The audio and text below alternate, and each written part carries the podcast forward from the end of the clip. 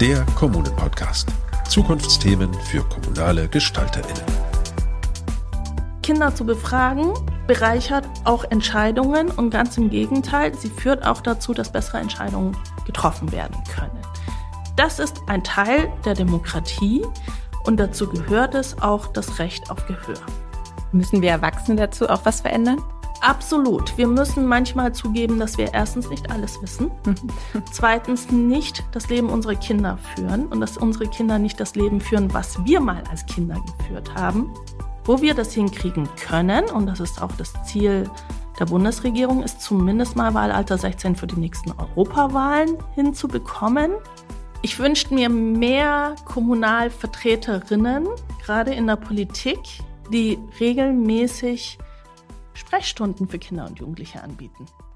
Herzlich willkommen zu einer neuen Folge von Der Kommunen-Podcast Zukunftsthemen für kommunale GestalterInnen.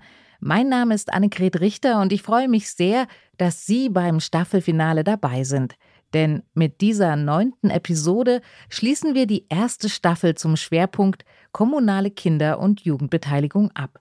Dazu haben wir zu Gast Ekin Deligös, parlamentarische Staatssekretärin im Bundesfamilienministerium. In den bisherigen Folgen haben wir mit Menschen aus der kommunalen Praxis, mit Expertinnen und mit Kindern und Jugendlichen selbst gesprochen.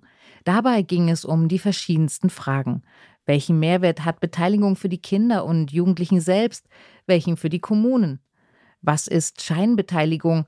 Wie können Zugangsbarrieren für Kinder und Jugendliche aus weniger privilegierten Familien abgebaut werden?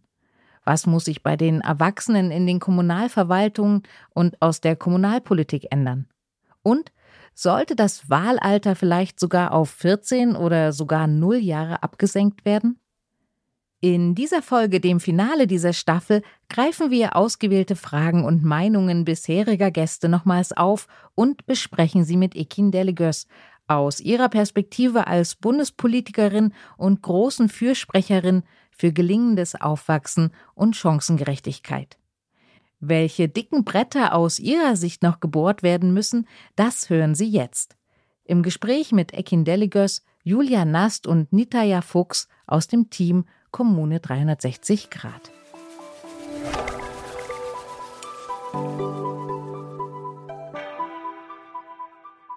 Hallo und herzlich willkommen zum Kommunen-Podcast. Ich bin Nitaya Fuchs und neben mir sitzt Julia Nast. Hallo. Wir freuen uns heute, den Kommunen-Podcast mal ganz direkt mitgestalten zu können. Wir sind Teil des Teams der Initiative Kommune 360 Grad.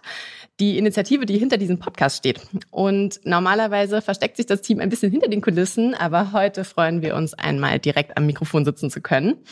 Und für alle, die die Initiative noch nicht kennen, äh, Julia, magst du vielleicht noch mal drei Sätze zur Orientierung geben? Was ist die Initiative? Sehr gerne. Im Rahmen der Initiative beschäftigen wir uns zusammen mit einem Netzwerk von anderen äh, engagierten Organisationen und Kommunen mit der Frage, wie man eigentlich Kommunalverwaltung und Kommunalpolitik verändern muss oder neu denken muss, damit man gelingendes Aufwachsen und mehr Chancengerechtigkeit für alle Kinder ermöglichen kann. Und äh, das machen wir mit Blick auf alle relevanten Stakeholder und eben auch in Kooperation mit der Landes- und der Bundesebene. Und dahinter steht für uns immer auch so ein bisschen die Frage, was das eigentlich bedeutet für staatliches Handeln vor Ort. Also wie muss das zukünftig vielleicht auch aussehen? Und um an diesen Fragen zu arbeiten, haben wir ungefähr jetzt vor drei Jahren die Initiative Kommune 360 Grad ins Leben gerufen. Und wir, das ist in dem Fall die Fineo GAG, also die gemeinnützige Fineo AG, äh, die Deutsche Kinder- und Jugendstiftung und die Aurides Stiftung.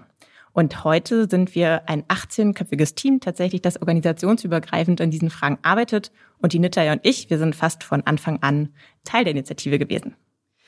Genau, heute sind wir zu Gast im Bundesfamilienministerium und freuen uns mit Ekin Delegas sprechen zu können, die auch hier mit am Tisch sitzt. Hallo und herzlich willkommen.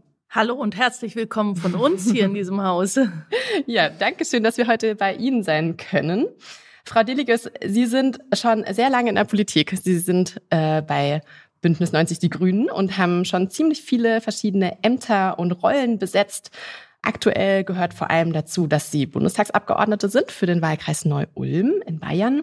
Sie sind schon, glaube ich, seit 2020 wieder Kinder- und Jugendpolitische Sprecherin der Fraktion. Sie sind vor allem hier im Haus die parlamentarische Staatssekretärin und in dem Rahmen auch seit diesem Jahr die Koordinatorin des Nationalen Aktionsplans Neue Chancen für Kinder in Deutschland, der auf den Weg gebracht wurde. Wir haben aber gesehen, dass sie sich nicht nur in der Politik für Kinder und Jugendliche engagieren, sondern vor allem auch noch außerhalb der Politik ganz viele andere Rollen und Ämter besetzen. Unter anderem sind sie Vizepräsidentin und Vorstandsmitglied des Deutschen Kinderschutzbundes und sie sind auch Mitglied des Komitees bei UNICEF. Das ist schon ziemlich beeindruckend, was Sie auch alles an Expertise mitbringen und wie viele Perspektiven Sie auch heute mit in diesen Raum bringen. Und wir freuen uns deswegen ganz besonders mit Ihnen heute die Rolle von Beteiligung von Kindern und Jugendlichen im Staat und in der Gesellschaft diskutieren zu können und zu schauen, welche Rolle Beteiligung auch für die Lösung der großen Fragen in unserer Gesellschaft spielen kann. Danke, dass Sie sich dafür heute die Zeit nehmen, mit uns zu sprechen. Sehr gerne. Genau, wir würden zu Beginn einfach ein bisschen persönlich starten, was eigentlich so Ihre Erfahrungen mit Beteiligung sind. Und vielleicht würden Sie einfach so ein bisschen aus dem Nähkästchen plaudern, was, wenn Sie an Ihre eigene Vergangenheit, an Ihre eigene Biografie denken, was vielleicht so Ihre ersten Erfahrungen mit Beteiligung waren und was Sie heute noch damit verbinden. Mhm.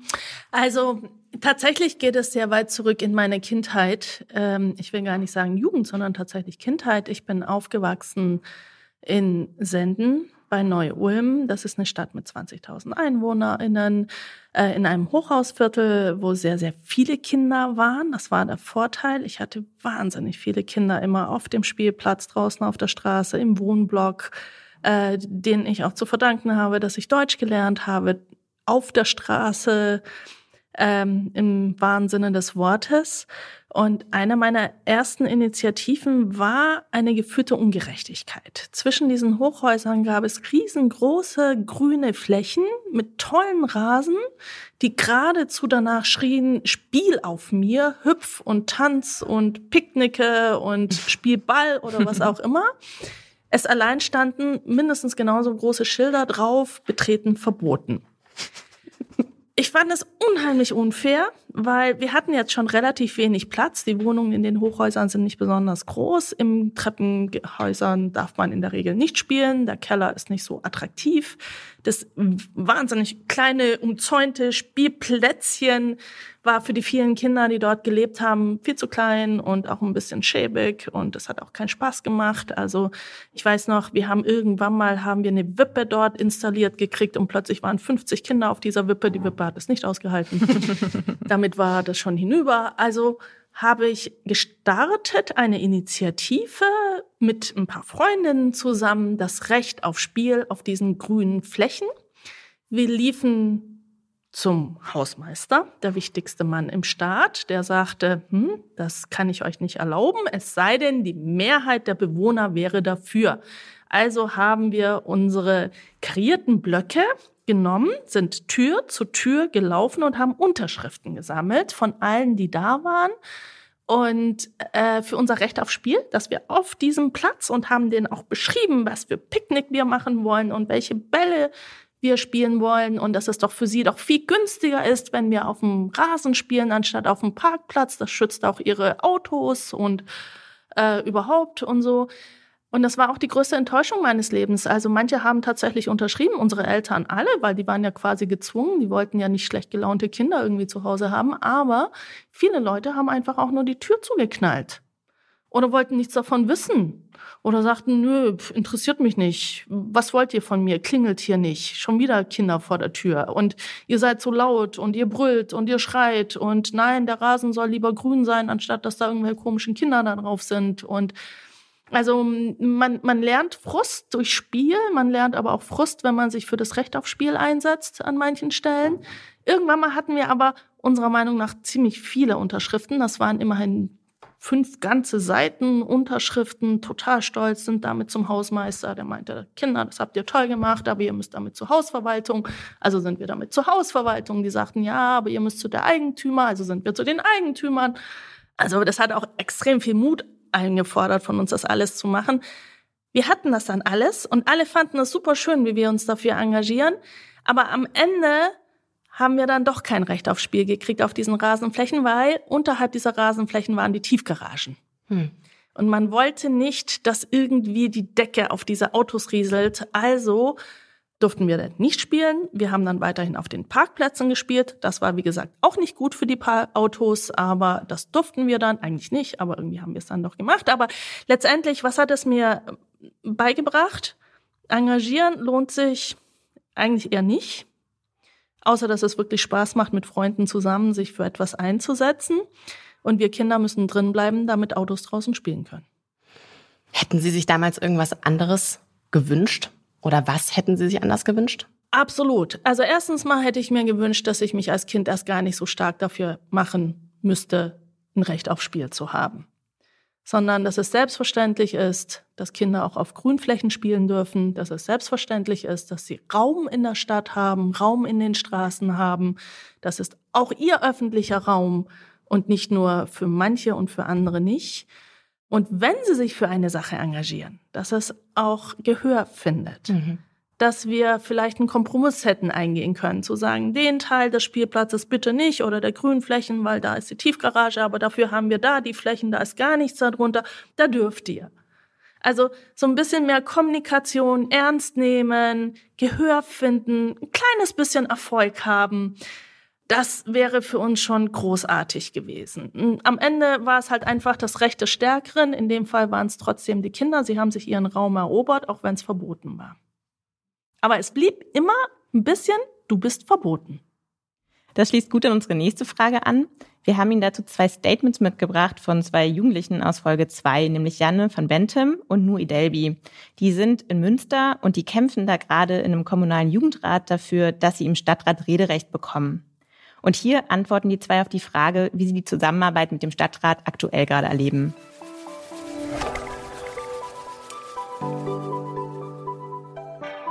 Beispiel Rederecht. Da hat der letzte Jugendrat 2019 einen Antrag eingebracht zum Rederecht. Der wurde in den Ältestenrat verlegt und der hat das dann über zwei Jahre vor sich hergeschoben, wo es dann erstmal ein paar persönliche Gespräche gebraucht hat, bis das Ganze wieder aufgenommen wurde. Natürlich gehört es auch im Rat zum parlamentarischen und respektvollen Umgang, dass man ernst genommen wird.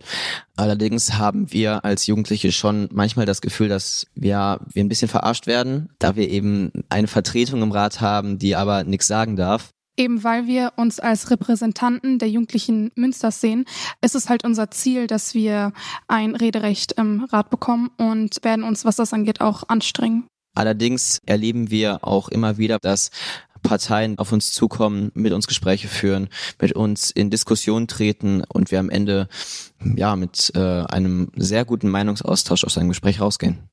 Das ist ehrlich gesagt auch das Einzige, was wir jetzt zurzeit machen können. Der einzige Einfluss, den wir haben.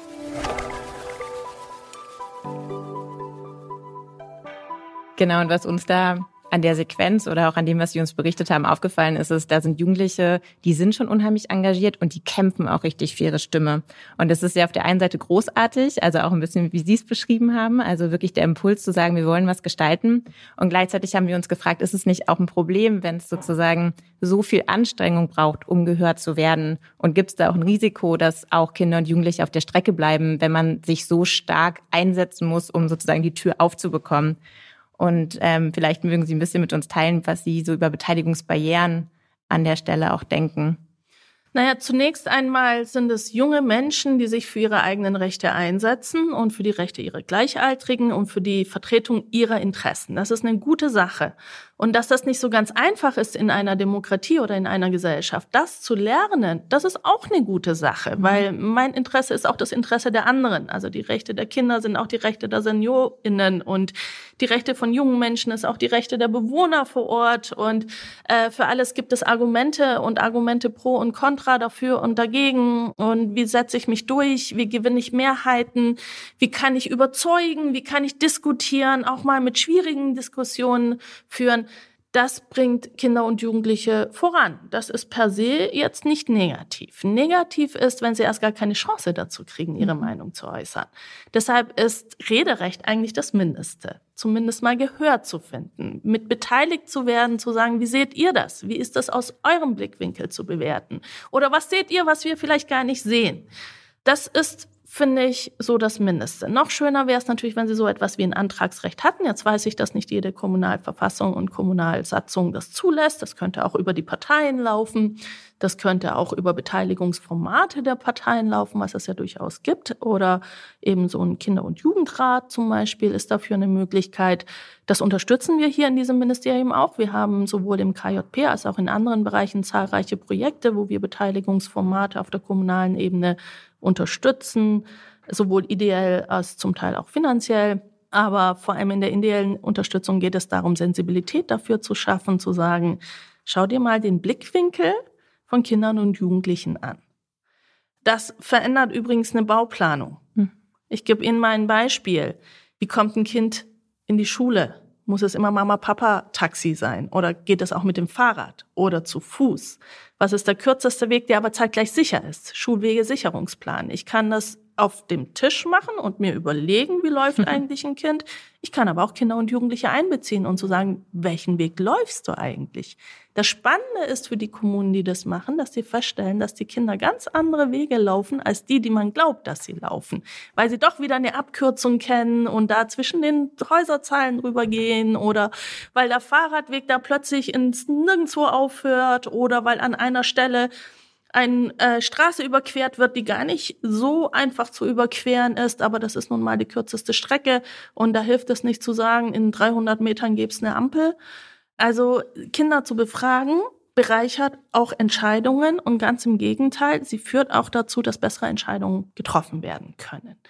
Das ist ein Teil der Demokratie und dazu gehört es auch das Recht auf Gehör.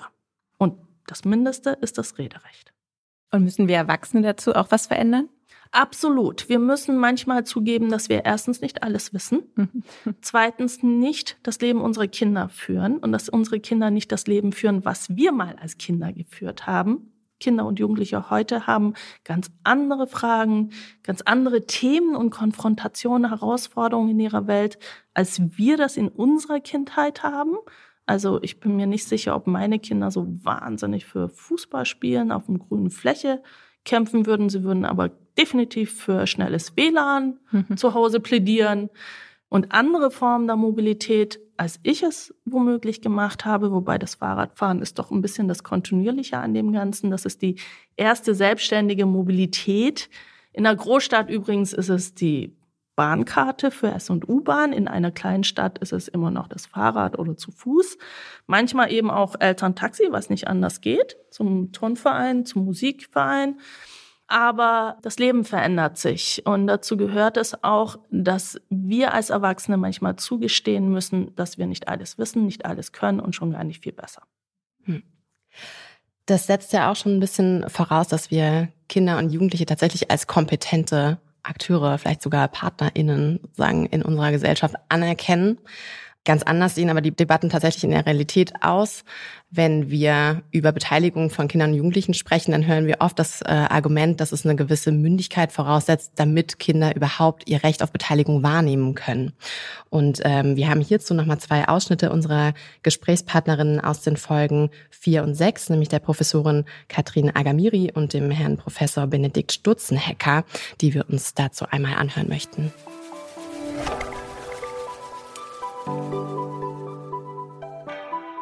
Das ist ja überhaupt so das generell Interessante an der Pädagogik. Also, dass wir, dass wir immer Mündigkeit schon voraussetzen müssen, um Mündigkeit zu entwickeln. Aber für mich, in meiner Erfahrung, funktioniert es eben eher in der Aktion miteinander, als dass ich jetzt sage, ihr müsst erst mal lernen, miteinander zu sprechen oder ihr müsst erst mhm. mal lernen, Konflikte zu lösen, sondern das passiert gleichzeitig. Und häufig wird eben Kindern und Jugendlichen äh, von denen nicht angenommen, dass sie hochvernünftige, das heißt argumentierende und auf Gegenseitigkeit bezogene VerhandlungspartnerInnen sind. Und das können sie, aber das ist immer wieder, stelle ich gerade bei Politik fest, dass sie sagen, wir haben uns so toll verständigt, das ist ja super, wie man mit denen reden kann, wie die erstaunt sind, dass Dreijährige, Vierjährige aus der Kita den Projekte vorstellen und Pläne erläutern erläutern und das alles vermitteln können. Viele Fiesigkeiten, die man in der Kommunalpolitik untereinander sich zumutet, die kennen die gar nicht und ja, die verwenden ja. die gar nicht. Die sind hochkonstruktiv und kooperativ.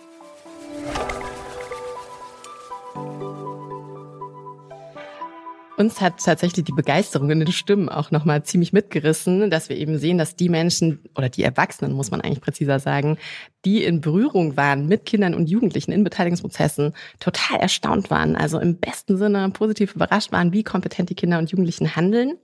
Und wir hören natürlich auch raus, dass es äh, dabei fast Appell gibt, dass wir die äh, Kinder und Jugendlichen ernster nehmen sollten, in ihren Kompetenzen schätzen und dass wir es tatsächlich sehr häufig unterschätzen. Wir hören auch raus aus den zwei Aussagen der Expertinnen, dass Mündigkeit nicht zwangsläufig eine Voraussetzung sein muss, sondern dass tatsächlich Beteiligung, das haben Sie eben auch schon einmal erwähnt, auch ein Lernprozess sein kann und durch Beteiligung auch bestimmte Kompetenzen erworben werden, erste Erfahrungen gesammelt werden, mit denen man auch wächst. Und uns würde dazu einfach nochmal auch Ihre Sicht interessieren, was Sie eigentlich glauben, ob es trotzdem auch berechtigte Voraussetzungen für die Ausübung des Beteiligungsrechts geben kann oder auch sollte und was auf der anderen Seite eben aber auch Erwachsene vielleicht noch mal loslassen sollten oder wo wir in unseren Köpfen noch mal den Schalter umlegen müssten, um Beteiligung für alle zu ermöglichen. Also zunächst einmal müssen wir festhalten, Kinder und Jugendliche sind durchaus Experte, nämlich für ihr Leben und für ihre Lebenslage. Und sie sehen Dinge, die wir nicht per se sehen. Ich gebe Ihnen mal ein Beispiel. Es gab ein Projekt mit Kindergartenkindern auf einem Spielplatz. Dort wurden die Kinder gefragt mit einer ganz banalen Frage, was gefällt euch besonders gut, was gefällt euch überhaupt nicht gut. Und alle dachten, die kommen jetzt mit andere Spielplätze, vielleicht größere Rutsche oder tolle Schaukel oder so. Die Kinder setzten sich zusammen. Am Ende basteln sie kleine Fähnchen und im Sandkasten und drumherum steckten sie überall Fähnchen drauf, wo Hundekot ist.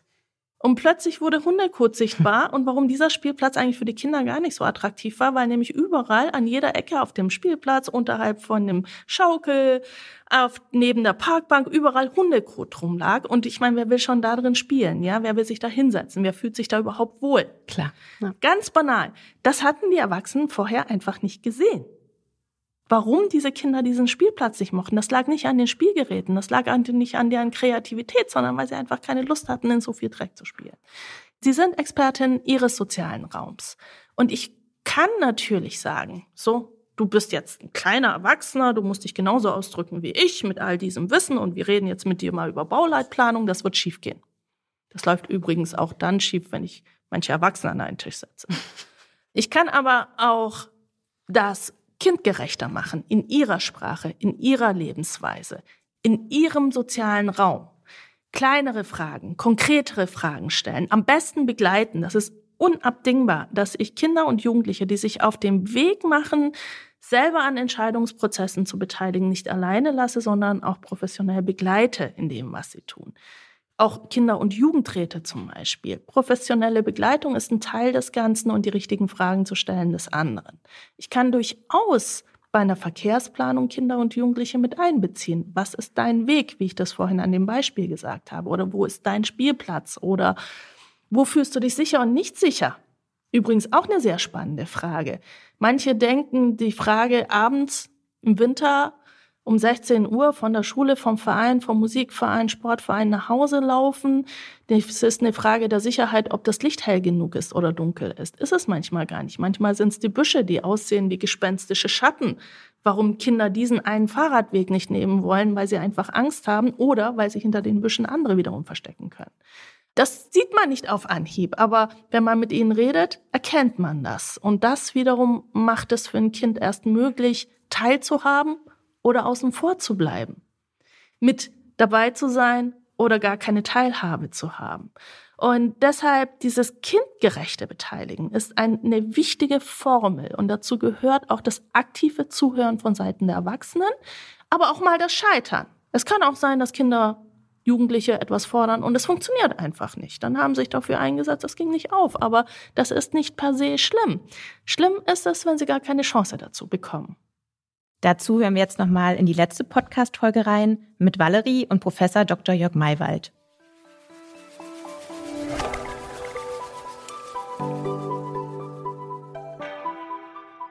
Hallo, mein Name ist Valerie und ich setze mich für eine Absenkung des Wahlalters ein, weil ich meine, dass in einer Demokratie die Stimme jedes Bürgers gelten sollte. Die Interessen von Kindern sind andere als von Erwachsenen. Die Festlegung auf 18 Jahre sehe ich als willkürlich. Meine Forderung an die Politik ist, dass jede Stimme unabhängig vom Alter zählt das Recht, Vertreterinnen und Vertreter des Volkes für äh, die politischen Vertretungen, zum Beispiel den Deutschen Bundestag oder auch auf den anderen Ebenen Länder und Kommunen zu wählen, ist ein ganz zentrales Menschenrecht, was ja nicht an eine Altersgrenze geknüpft ist. Und eigentlich müssten wir ja umgekehrt fragen, was berechtigt uns eigentlich junge Menschen, die also noch nicht 18 Jahre alt sind, dieses Recht vorzuenthalten?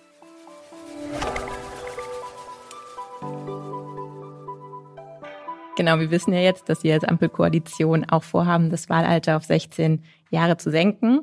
Und uns würde aber interessieren, also in der Debatte gibt es ja durchaus Stimmen, die das auch kritisch sehen oder nicht mitgehen wollen. Sie brauchen da, glaube ich, auch im Bundestag und auf Bundesratsebene auch Mehrheiten.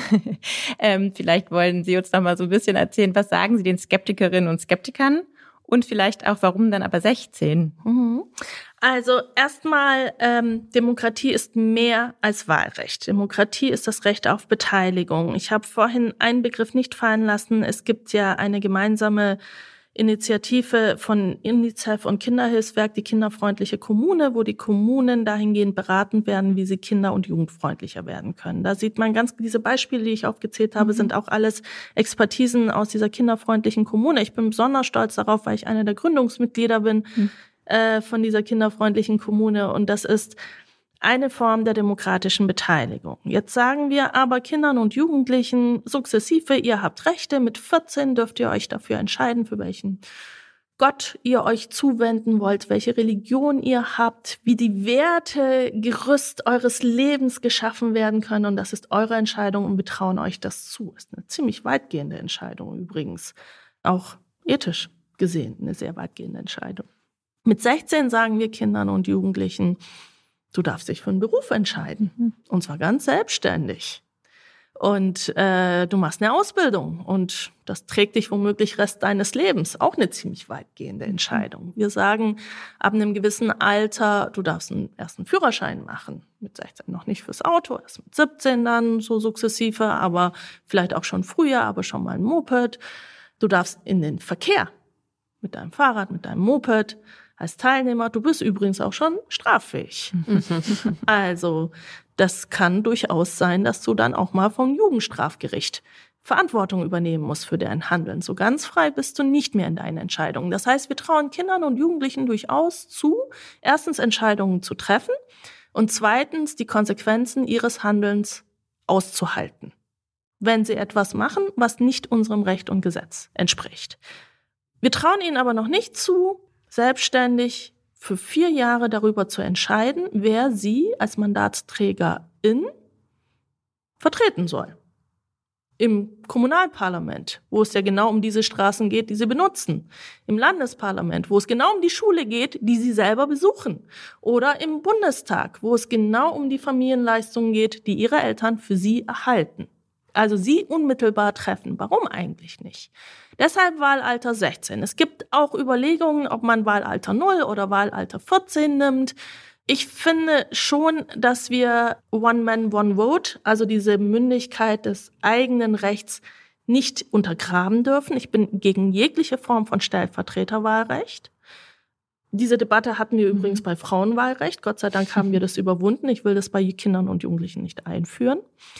Man könnte auch über 14 reden, da wäre ich ehrlich gesagt relativ kompromissbereit. 16 scheint ein gutes Alter zu sein, weil es für alles andere festgelegtes Alter ist, der Einstieg sozusagen der Verantwortungsübernahme weitgehender Natur. Und Wahlalter 16 hätte den Vorteil, dass wir ein Signal senden in einer älter werdenden Gesellschaft an unsere Kinder und Jugendliche, ihr seid ein Teil des Prozesses, der Gesellschaft, der Verantwortung aber auch der Pflichten, die mit Bürgerrechten einherkommen. In einer Zeit, wo wir jeden Tag von neuem Demokratie verteidigen mhm. müssen, ist es ein guter Gedanke, dass Demokratie wachsen kann, gedeihen kann, stärker werden kann. Und stärker werden kann Demokratie nur dann, wenn ich Menschen auch ihre Rechte zugestehe und sie nicht einschränke. Mhm. Die Beteiligungsrechte von Kindern und Jugendlichen sind ja tatsächlich auch schon an sehr, sehr vielen Stellen verankert. Stichwort UN-Kinderrechtskonvention, EU-Kindergarantie. Auch in den Städte- und Gemeindeordnungen oder den Landkreisordnungen sind tatsächlich zunehmend auch mehr Beteiligungsrechte für Kinder und Jugendliche verankert. Im Rahmen der SGB VIII-Reform ist auch Beteiligung nochmal gestärkt worden. Und genau, neben dem Absenken des Wahlalters plant ja die Ampelkoalition auch die Verankerung von Kinderrechten im Grundgesetz. Äh, vielleicht können Sie noch einmal sagen, Warum glauben Sie oder warum braucht es zusätzliche rechtliche Maßnahmen? Also warum auch nochmal diese zusätzlichen Schritte, die Sie gehen? Und wo stehen wir eigentlich auch in der Umsetzung dieser mhm. Rechte? Kinderrechte in die Verfassung gehen ja zurück auf die UN-Kinderrechtskonvention, die uns vor 30 Jahren übrigens den Auftrag gegeben hat, ihr müsst die Belange der Kinder mit berücksichtigen. Im Moment, Artikel 6, reden wir darüber, dass die Eltern für das Kind verantwortlich sind. Sind sie dazu nicht mehr in der Lage oder scheitern sie, kommt der Staat. Jetzt kann man natürlich sagen, Kinder sind Menschen, Menschenrechte sind drin, das muss doch reichen. Gleichzeitig haben wir auch Gleichstellung in der Verfassung verankert.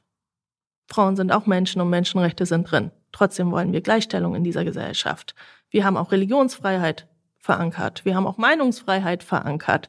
Und nicht nur zu sagen, Kinder sind Objekte der Erziehung der Eltern und scheitern die Eltern kommt der Staat, sondern sie sind auch Rechtssubjekte, also eigene Träger von Rechten das in die Verfassung reinzuschreiben, das passt gut in eine moderne Staatsform, Organisationsform, Verfassungsform.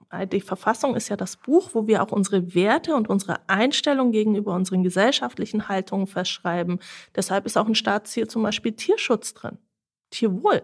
Und wir wollen aber nicht nur in den Staatszielbereich, sondern in den Kernbereich der Verfassung mit den Kinderrechten, um unsere Werteordnung dort festzuschreiben und damit natürlich auch die Grundlage des exekutiven Handelns, angefangen von Stadtplanung über jegliche Form des Handelns, zum Beispiel auch im Sozialrecht. Kinder sind keine kleinen Erwachsenen. Dazu gibt es inzwischen schon ein paar äh, Verfassungsgerichtsentscheidungen, wie zum Beispiel, wie berechne ich ALG-2-Sätze für Kinder? Früher wurden die Kindersätze einfach prozentual abgeleitet von den Erwachsenen. Bei den Erwachsenen kamen solche Sachen mit rein wie Zigaretten, Alkohol, Kommunikation oder Autofahren. Kinder dürfen weder Autofahren noch dürfen sie rauchen und trinken sollen sie auch nicht, aber trotzdem haben sie anteilig das mal reinberechnet bekommen. Völlig unsinnig. Sachen, die Kinder aber wiederum brauchen. Spielsachen, Stifte, Hefte, Vereinsarbeit, ja einfach mal Sport machen und dafür brauche ich Turnschuhe und ich brauche, wenn es regnet, Gummistiefel. Und davon und so. ständig da, neue. Das war und davon ständig neue, weil die auch noch wachsen. Ja, das war alles nicht Teilbestand der Berechnung von ALG-2-Satz. Kinder sind keine kleinen Erwachsenen. Deshalb haben sie auch eigene Ansprüche, dass zum Beispiel so etwas berechnet wird. Das muss man aber in Deutschland erst durchsetzen, mühsam durchsetzen. Zum Teil kriegen wir es noch nicht mal durchgesetzt. Das wäre anders, wenn wir eine Grundlage hätten, zu sagen, es gibt nicht nur abgeleitete Rechte, sondern tatsächliche, aktive, subjektive Rechte von Kindern, die wir niederschreiben, die uns dazu verpflichten, bei allem, was wir tun, auch ihre Belange mit zu berücksichtigen. Ähm, das wäre das Ziel von Kinderrechte in die Verfassung. Ich glaube übrigens, dass manche, was manche glauben, dass man dann damit alle Probleme in der Gesellschaft löst. Nein, das tut man nicht, sondern es ist erstmal ein Bekenntnis einer Gesellschaft, etwas zu berücksichtigen. Zu der aktiven Durchsetzung. Das ist schon ein bisschen schwieriger. Dafür brauchen wir eine Zweidrittelmehrheit, Bundestag, Bundesrat. Die ist im Moment nicht da. Die ist übrigens auch für Wahlalter 16 nicht da. Die ist für Kinderrechte in die Verfassung derzeit überhaupt nicht da, weil diese emanzipativen Gedanken an die Kinderrechte in unserer Gesellschaft noch nicht verankert, genug verankert dafür sind. Das heißt nicht, dass man nicht dafür einstehen kann und ganz, ganz dicke Bretter weiterhin bohren muss. Und ganz im Sinne von Max Weber mache ich das heute hier auch sondern das heißt, wir brauchen die gesellschaftliche Debatte, wir brauchen die Überzeugungsarbeit, um das zu kriegen. Wo wir das hinkriegen können, und das ist auch das Ziel der Bundesregierung, ist zumindest mal Wahlalter 16 für die nächsten Europawahlen hinzubekommen. Und ich bin da ganz zuversichtlich, dass es uns bis zur nächsten Wahl gelingt. Also wir haben jetzt viel darüber gesprochen, was Beteiligung, was das an Normen bedeutet, was das auch für eine gesellschaftliche Debatte bedeutet und was das auch als ein Zielbild bedeutet. Und wir würden jetzt gerne mit Ihnen nochmal in die kommunale Umsetzungspraxis mit allem, was da an Herausforderungen nochmal auch anderer Natur liegt, ein bisschen reinschauen. Und unser Eindruck ist, dass erstens mal die kommunale Ebene unheimlich wichtig ist. Also viele von den Beispielen, die Sie gegeben haben, sind ja auch genau auf der Ebene Spielplätze, Schulwege, demokratische Beteiligung in Schulen, in Kitas. Also ganz viel passiert auch vor Ort. Und unser Eindruck ist, dass ähm, wir in den Kommunen beobachten, es geht dann gar nicht nur um die Frage, wie machen wir gute Beteiligungsinstrumente. Das ist eine Frage. Also wie begleiten wir das? Wie können wir Kindern auch ermöglichen, sich zu beteiligen? Aber daneben, ist, daneben steht dann ja auch die Frage, was machen wir mit den Ergebnissen dieser Beteiligung? Und uns beschäftigt in der Initiative Kommune 360 Grad dann immer ganz stark, wie kriegen wir das hin, dass Verwaltungshandeln und auch die kommunale Politik sich auch so verändert, dass das, was an Beteiligung sozusagen an Feedback reinkommt, auch umgesetzt werden kann? Weil wir, auch wenn ich weiß, der Schulweg müsste anders sein, da muss es ja jemanden geben, der dann die Planung entsprechend verändert. Und ähm, uns würde interessieren, wie schätzen Sie das ein? Also welcher Veränderungsdruck ist da eigentlich auch im kommunalen Handeln vor Ort und was kann der Bund vielleicht auch tun, um an der Stelle auch zu unterstützen? Also zunächst einmal muss man festhalten, sehr viele Kommunen machen auch schon mhm. sehr viel. Es gibt Jugendbüros, Kinderbüros, Jugendforen, Jugendverbände, Jugendvereinsarbeit, Jugendhäuser, die Jugendhilfe in ihren verschiedenen Facetten wie Stadtranderholung jetzt im Sommer übrigens sehr, sehr weit verbreitet in Deutschland bis hin zu Familienstädten, Bildungsstätten. Also es gibt schon sehr viel. Es geht aber nicht nur darum, Angebote anzubieten, sondern auch mit den Ergebnissen zu arbeiten. Ähm, ich nehme jetzt mal diese Verkehrssicherheitsgeschichte. Jede Kommune ist angehalten, einen Schulwegesicherungsplan aufzustellen. In der Regel macht das das Bauamt, womöglich gemeinsam mit der Polizei vor Ort oder aber auch ohne. Wenn ich mit einer Kindergartengruppe einen Weg ablaufe oder mit einer Grundschule, also je nachdem, welche Schule oder welche, mhm.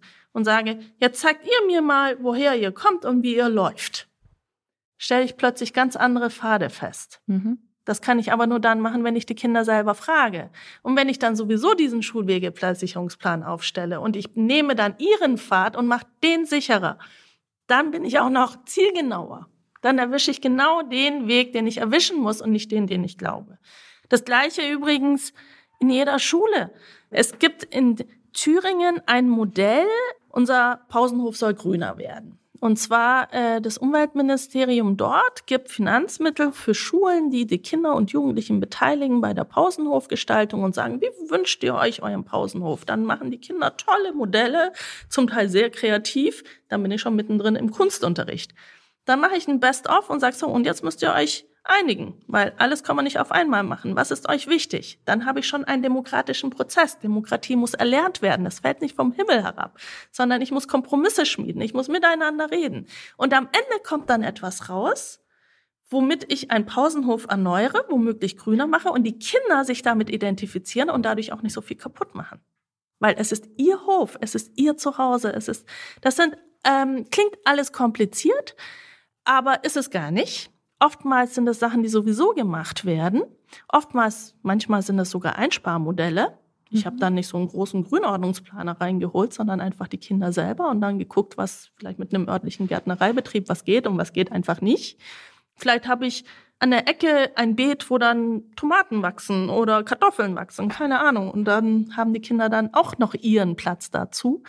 Äh, manchmal sind es einfache Instrumente, also gar nicht so kompliziert denken, einfach denken. Aber das Wichtige ist, ein Beteiligungsprozess muss auch ein Ergebnis erbringen und auch Erfolge vorzeigen können, weil es gibt nichts Frustrierendes und das gilt für alle Menschen, wie ich tue mich wahnsinnig leidenschaftlich engagieren und werde komplett alleine gelassen und habe nie ein Ergebnis. Das ist frustrierend für uns alle und für Kinder und Jugendliche erst recht. Vielleicht hören wir an der Stelle nochmal in unseren Podcast rein, in der Carsten Röder, Leiter des Kinder- und Jugendbüros der Stadt Itzehoe, beschreibt, was es eigentlich in Verwaltung an Veränderungen braucht, auch in der Haltung, damit das, was Sie gerade beschrieben haben, Realität wird.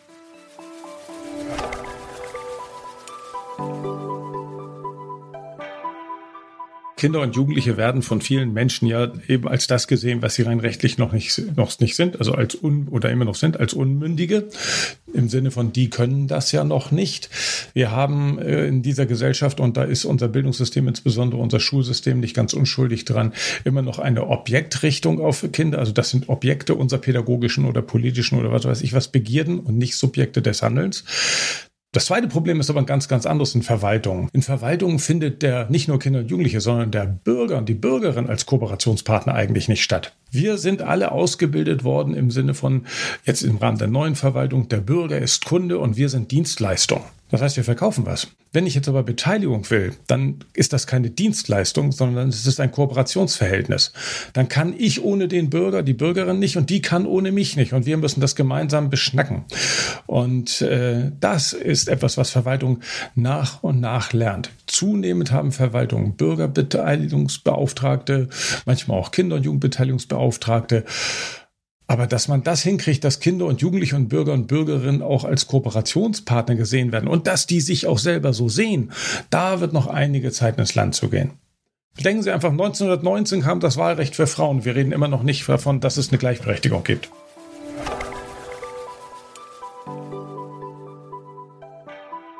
Da vielleicht nochmal die Frage, was können wir denn vielleicht aber tun, damit es in dem Fall jetzt ein bisschen schneller geht? Also damit Verwaltung diese kooperative Haltung und die Partnerschaft mit Kindern und Jugendlichen nochmal anders umsetzen kann? Hm. Ich glaube, kurz-, mittel- und langfristig. Äh, langfristig muss sich die Kultur ändern. Mit den neuen Steuerungsmodellen in den 90er Jahren und den daraus ursprunglichen Idee der Bürgerinnenämtern sind wir ja schon in die Richtung gegangen, zu sagen, wie können wir die Exekutive umändern, bürgernah machen, dienstleistungsorientierter machen. Viele haben übrigens aus dieser Phase, zumindest mal die Kommunalos, haben immer so die Debatte um Haushaltsplanung und Doppik oder Kameralistik äh, im Kopf, aber darum geht es gar nicht, sondern es ging da tatsächlich darum, was ist der Auftrag einer Kommune? Wie kriege ich das besser hin? Das ist langfristig Kulturveränderung äh, die Haltungsveränderung. Mittelfristig kann ich das machen durch Instrumente, über die wir geredet haben, wie zum Beispiel Jugendbeiräte, Jugendbeteiligungsforen. Wir hier im Ministerium führen jetzt auch Jugendcheck ein. Das heißt, wir gucken bei allen Gesetzen, die verabschiedet werden, sind die Interessen von Kindern und Jugendlichen bewahrt? Und wenn nein, wie können wir das hinkriegen? Wenn ja, was läuft gut, was läuft schlecht, was kann besser gemacht werden? Kurzfristig heißt es aber, an erster Stelle für alle, die Kommunalpolitik machen, eine Empathie und Sensibilität dafür entwickeln, was die jungen Generationen von uns einfordern und wie wir darauf Antworten geben können. Das kann ich beschleunigen durch eine Wahlaltersenkung. Das kann ich aber auch beschleunigen durch öffentliche Diskussion, Debatten und natürlich, indem ich Kinder- und Jugendengagement fördere. Warum nicht mal ein Bürger Veranstaltungen machen für Kinder und Jugendliche alleine. Wir machen sie traditionell, alle BürgermeisterInnen machen das mehrfach im Jahr für alle Bürger, in der Regel abends 19 Uhr, 19.30 Uhr. Da kommt natürlich kein Kind und kein Jugendlicher, weil am nächsten Tag ist Schule.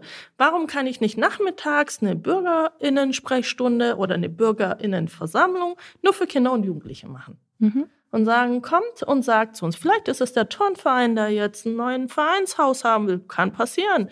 Vielleicht sind es auch Kinder aus der Borsigstraße, wo ich groß geworden bin, die sagen, hey, wir haben grüne Spielplätze und wir dürfen den Rasen nicht betreten. Wo sollen wir denn spielen? Vielleicht sind es aber auch MusikerInnen, die sagen, wir hätten so unheimlich gerne einen Bandproberaum und haben keinen Raum dafür.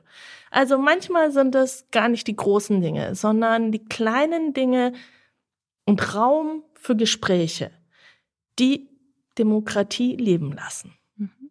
Wir würden gerne zum Ende dieses Gesprächs noch einmal den Kontext etwas weiten und über die übergreifende Bedeutung von Beteiligung für Staat und Gesellschaft sprechen.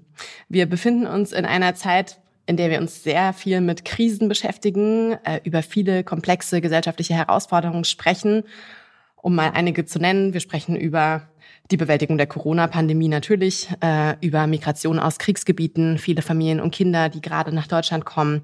Wir sprechen über gesellschaftliche Polarisierung, Diskriminierung, rassistische Übergriffe. Wir sprechen über die Folgen des Klimawandels, veränderte Familienmodelle, demografischer Wandel und so weiter. Vor dem Hintergrund fragen wir uns als Initiative, wie muss das künftige Zusammenspiel von Staat und allen anderen gesellschaftlichen Akteuren künftig aussehen, damit wir diese komplexen Herausforderungen und Krisen gut bewältigen können? Wir glauben, dass tatsächlich Kooperation ein wesentliches Element davon sein muss und Kooperation tatsächlich inklusive Beteiligung. Denn Kooperation, haben wir eben von Carsten Röder gehört, kann man so interpretieren, dass eben auch die Adressatinnen und Adressaten, die Bürgerinnen und Bürger selbst zu Kooperationspartnern werden. Wir haben uns deshalb riesig gefreut tatsächlich, als im Koalitionsvertrag das Stichwort Modernisierung des Staates ganz vorne schon aufgetaucht ist, mit vielen Stichworten wie frühzeitige Beteiligung, Stärkung von Ressort- und behördenübergreifenden Arbeiten, Stärkung von intersektoralen Kooperationen, Innovation, Agilität, Lernen, Vielfalt. Genau. Und wir fragen uns, was glauben Sie, welches Maß an Veränderung braucht eigentlich staatliches Handeln? Was brauchen wir, um ein zukunftsfähiger Staat zu werden? Und welche Rolle kann dabei Kooperation und Beteiligung spielen? Oh wow, die Frage an sich ist ja schon sehr, sehr komplex und ich glaube, es gibt da keine schnellen Antworten und es gibt auch keine kurzen Antworten, sondern das ist eine Zusammensetzung aus vielen, vielen Modulen, die da zusammenkommen muss und auch hinter all diesen Zielvorhaben, die Sie jetzt gerade vorgelesen haben, hinter jedem steckt ja ein gesamter Prozess. Und diese Prozesse sind keine kurzen Prozesse.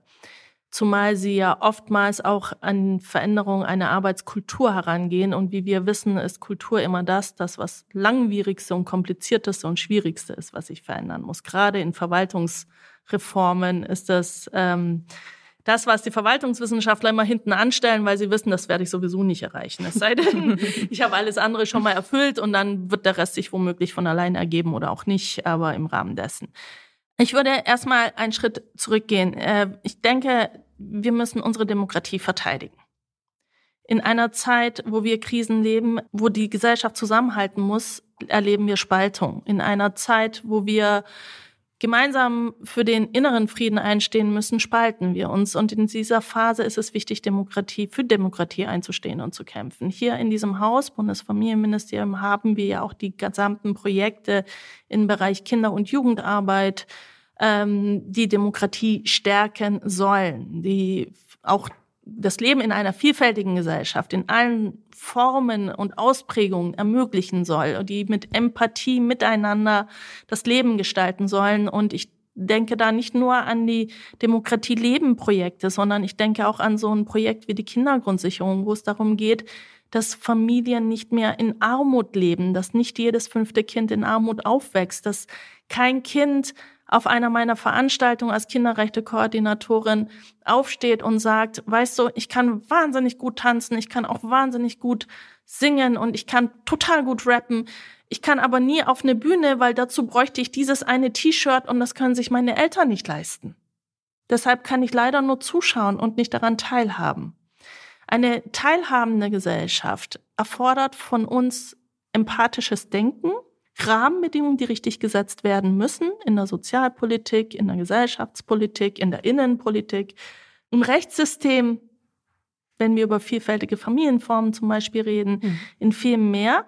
Das erfordert aber vor allem das Ganze zu leben. Und dafür brauche ich die Kommunen, dafür brauche ich die Städte, dafür brauche ich die Verwaltungen, die dahinter stehen und sagen, wie können wir Menschen zusammenbringen? Unterschätzen Sie nicht ein Stadtfest, weil es bringt Menschen zusammen. Unterschätzen Sie nicht ein Sozialprojekt, weil es bringt Menschen zusammen. Es lässt uns Hürden überwinden, es lässt uns Türen öffnen, es, damit lässt es uns auch ein Stück weit die Herzen öffnen. Und da müssen wir hin, für alle gemeinsam. Und das Wort gemeinsam Leben erfordert Teilhabe. Und das wiederum erfordert von uns auch ein anderes Denken, ja, auch in unseren exekutiven Strukturen. Ich gebe Ihnen ein Beispiel auch dazu. Wenn wir darüber reden, dass wir eine vielfältige Gesellschaft sind, dann heißt es aber auch, dass die Menschen, die diesen Vielfalt repräsentieren, auch in unseren Behörden sein müssen. Mehr Migrantinnen, zum Beispiel im Bauamt, zum Beispiel im Ordnungsamt oder bei der Polizei, weil letztendlich sind unsere exekutiven Behörden Aushängeschilder, die Visitenkarten einer Gesellschaft. Und die müssen glänzen. Das wäre schön. Und weil wir ja jetzt dann schon auch bei den dicken Brettern und den großen Themen angekommen sind, würden wir gerne mit einem Wunsch schließen, weil man braucht ja auch für die dicken Bretter immer Mut und Zuversicht. Und darum würden wir Sie am Ende gerne fragen, wenn Sie sich eine Sache wünschen könnten, die wir als Gesellschaft rund ums Thema Kinder- und Jugendbeteiligung ausprobieren, uns trauen, anders machen. Was wäre das?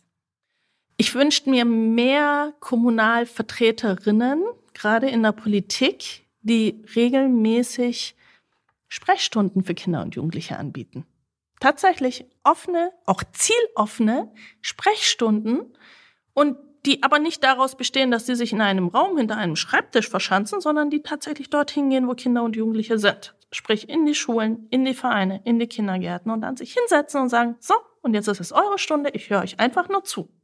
Frau Deliges, haben Sie ganz herzlichen Dank für das Gespräch. Wir sind leider am Ende angekommen und bis bald. Bis bald, hat Spaß gemacht. Ganz herzlichen Dank.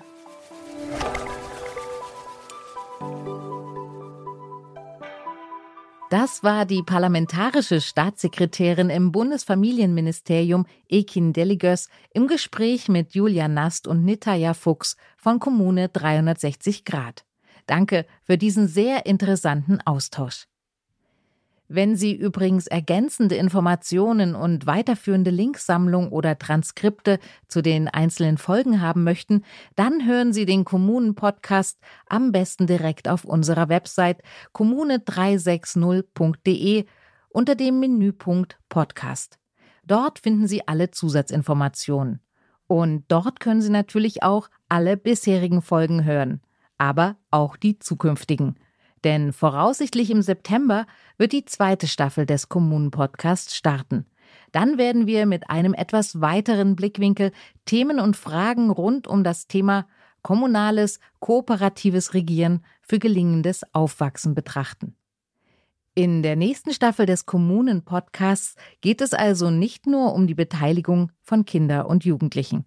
Thema wird die Kooperation, Beteiligung und Zusammenarbeit zwischen verschiedensten kommunalen Akteuren innerhalb und außerhalb der Verwaltung sein. Akteuren, die ein gelingendes Aufwachsen und bessere Teilhabechancen von Kindern mitverantworten und mitgestalten. Dabei werden wir anhand von aktuellen Herausforderungen und Praxisbeispielen wichtige Schnittstellen und ihre jeweils spezifischen Herausforderungen genauer in den Blick nehmen etwa zwischen Jugendamt und freien Trägern, zwischen verschiedenen Ämtern oder zwischen Politik und Verwaltung.